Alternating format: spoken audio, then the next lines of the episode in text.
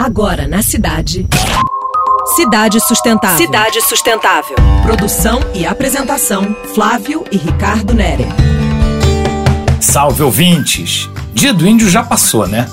Pensei no Scapó, grupo indígena que conheci no início do ano, num frila que eu e Rico fizemos no estado do Pará. Eles me deram um livro fininho, com título gigantesco. Piok Yakam Dijagá Meia, Kadimi Mari Kumrei Meibe, Kayapó Mekrayoti, Instituto Cabu, Kutimi Idio Iri Ya.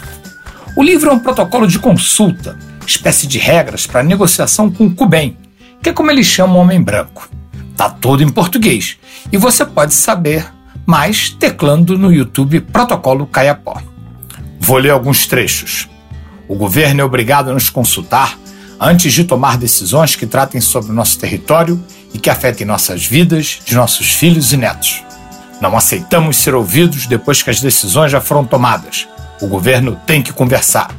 Estamos há muito mais tempo que os Cubem na região. No nosso costume, nós não podemos definir questões importantes de uma hora para outra.